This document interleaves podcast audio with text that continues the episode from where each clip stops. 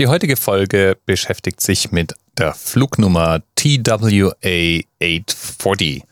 Wobei TWA für Trans World Airlines steht, eine 2001 eingestellte amerikanische Fluglinie mit einer kleinen, aber feinen Auswahl internationalen Flugstrecken.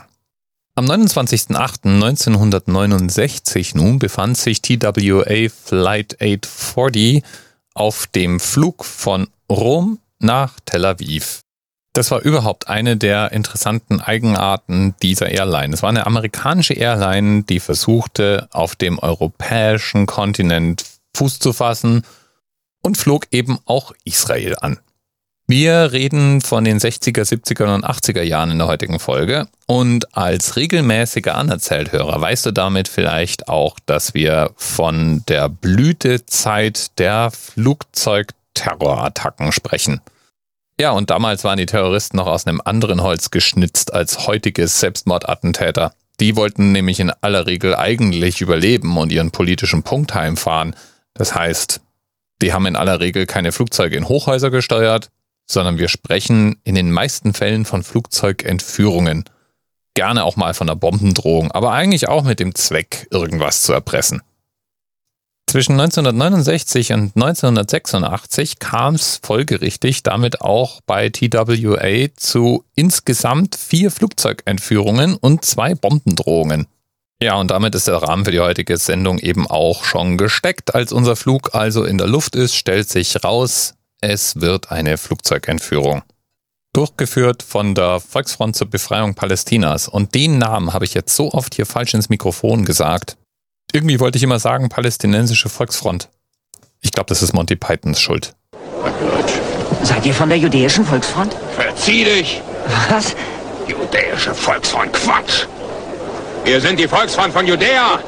Ja, die hatten jedenfalls mitbekommen, dass Isaac Rabin plante, an Bord genau dieses Linienflugs zu sein. Und damit wurde der Beschluss gefasst, diese Maschine zu entführen, in Syrien zwangs zu landen und dann eben mit entsprechenden Drohungen Forderungen aufzustellen. Isaac Rabin war damals Botschafter Israels in den USA und damit rechnete man sich doch einiges an Wirkung aus. Rabin hatte sich allerdings umentschieden und war dann gar nicht an Bord von dem Flugzeug. Das Maximum, was sich fangen ließ, war ein amerikanischer Diplomat, Thomas D. Boyett. Die Entführer ließen sich davon erstmal nicht abbringen, flogen eben zum Damascus International Airport in Syrien. Und hier wird der dazugehörige Wikipedia-Artikel so ein bisschen unklar. Der spricht nämlich davon, dass am syrischen Flughafen die Boeing evakuiert wurde und dann hätten die Entführer die Nase, also die Front von dem Flugzeug gesprengt und wären dann von den syrischen Autoritäten festgenommen worden, wobei 95 Geiseln und 12 Crewmitglieder freigekommen seien. Also es ist ein bisschen verwirrend. Auch verwirrend, und es kam damals anscheinend öfter vor, ich habe das in mehreren Geschichten inzwischen schon so gelesen, ist, dass die palästinensischen Terroristen zwar festgenommen wurden, später aber dann ohne irgendwelche Konsequenzen auf freien Fuß kamen. Boeing reparierte dann die Maschine, der Spaß hat 4 Millionen gekostet und damit war diese Episode erstmal überstanden, bis dann die Maschine 1948 aus dem Betrieb genommen wurde. Für TWA Flug 840 aber war damit die Geschichte noch nicht vorbei, denn die heutige Folge beschäftigt sich nicht nur damit, dass TWA insgesamt sechs derartige Anschläge hatte, sondern auch damit, dass es tatsächlich eine Flugnummer gab, die zweimal betroffen war. Man konnte also ein Déjà-vu haben, als am 2. April 1986 die Meldung um die Welt ging, dass TWA Flight 840 schon wieder Ziel eines terroristischen Anschlags geworden war. Diesmal allerdings keine Entführung, sondern diesmal viel fataler ein Bombenanschlag. Unter Sitz Nummer 10F hatten palästinensische Terroristen es geschafft, einen Sprengsatz anzubringen. Und als Flug 840 im Landeanflug auf den Athener Flughafen war, ging dieser Sprengsatz dann hoch. Diese Detonation war auch ziemlich fatal. Die riss ein Loch in das Flugzeug und in der Kabine gab es eine plötzliche Dekompression. Und die vier Leute in der Reihe, in der dieser Sprengsatz hochging, überlebten das Ganze natürlich nicht. Ansonsten ging das Ganze aber glimpflich aus. 110 Passagiere waren an Bord dieses Flugzeugs. Der Pilot machte eine Notlandung Und weil das Flugzeug sowieso schon relativ niedrig war, gelang ihm das auch. Außerdem hatte der Treibstofftank und der Treibstoff den Großteil der Energie absorbiert, was dazu beitrug, dass der Anschlag verhältnismäßig glimpflich ausging. Ermittlungen ergaben dann, dass der Sprengsatz wahrscheinlich von einer libanesischen Frau beim Flug vorher angebracht worden war. Die war Mitglied einer arabischen Terrororganisation, die sich zum Ziel gesetzt hatte, den Staat Israel zu bekämpfen. Die Frau wurde auch festgenommen, aber wie schon im vorhergehenden Fall kam sie letztlich ohne irgendwelche Konsequenzen frei.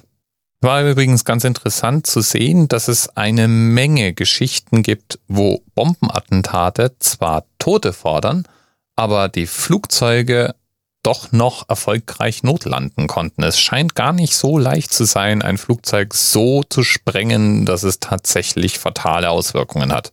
Wie dem auch sei, solltest du jemals nach Israel reisen, und ich hatte dieses Vergnügen schon mehrmals, dann wirst du feststellen, dass zumindest von europäischen Flughäfen aus ganz besondere Sicherheitsmaßnahmen ergriffen werden.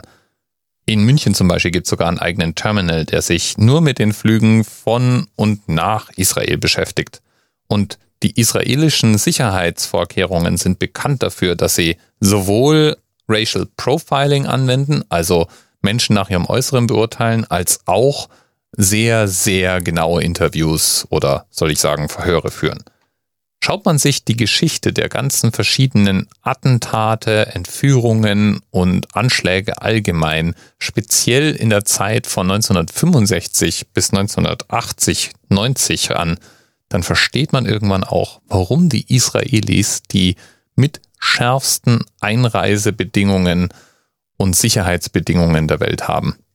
Und irgendwann, irgendwann muss ich mir mal jemanden suchen, der sich damit auskennt und mir erklärt, warum zur Hölle so viele von diesen Attentätern namentlich bekannt wurden, gefasst wurden und dann trotzdem auf freien Fuß kamen. Da ist doch was faul. Und damit lassen wir es wieder gut sein für heute. Flug TWA 840, einer der wenigen, wenn nicht vielleicht sogar der einzige Flug, der zweimal in seiner Geschichte Ziel von Terroristen wurde. Bis bald. TMRS 10, 9, 8. The experience of 47 individual medical officers. Was hier über die Geheimzahl der Illuminaten steht. Und die 23. Und die 5. Wieso die 5? Die 5 ist die Quersumme von der 23.